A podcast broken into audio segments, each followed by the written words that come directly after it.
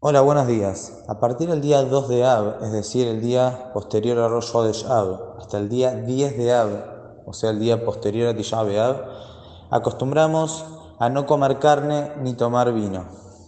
Esta costumbre de no comer carne incluye también carne de ave, como así también incluye comer una comida que fue cocinada con carne en la misma olla. Pero comer una comida que fue cocinada en una olla de carne sin tener carne está permitido.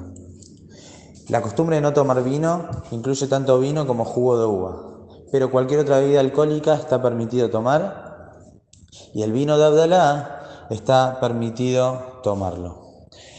Las sobras de la comida de Shabbat, la carne que sobró de Shabbat, hay quienes permiten comerla, hay quienes no permiten comerla. Nosotros no comemos esa carne Sí se la damos a los chicos, pero los adultos no comemos de esa carne.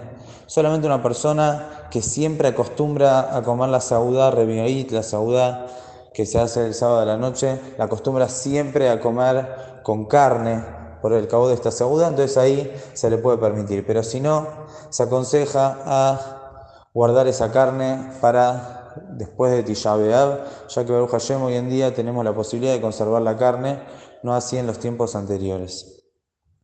Con respecto a darle comer carne a un chico en estos días, si es un niño que todavía no tiene capacidad de entender sobre la velut de Jerusalén, entonces ahí se puede permitir. Pero chicos mayores a esa edad, que ya entienden un poco más, nosotros acostumbramos a no darles de comer carne salvo si tiene alguna necesidad por alguna debilidad o cosas por el estilo, ahí está permitido.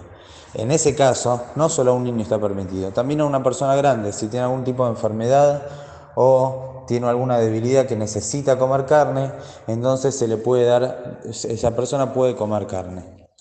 Una persona que equivocadamente tomó un, un pedazo de carne e hizo la verajá, entonces, y después que hizo la verajá se dio cuenta que no podía comer, en ese caso decimos que tiene que probar esa carne que hizo verajá para que no sea verajá levatala.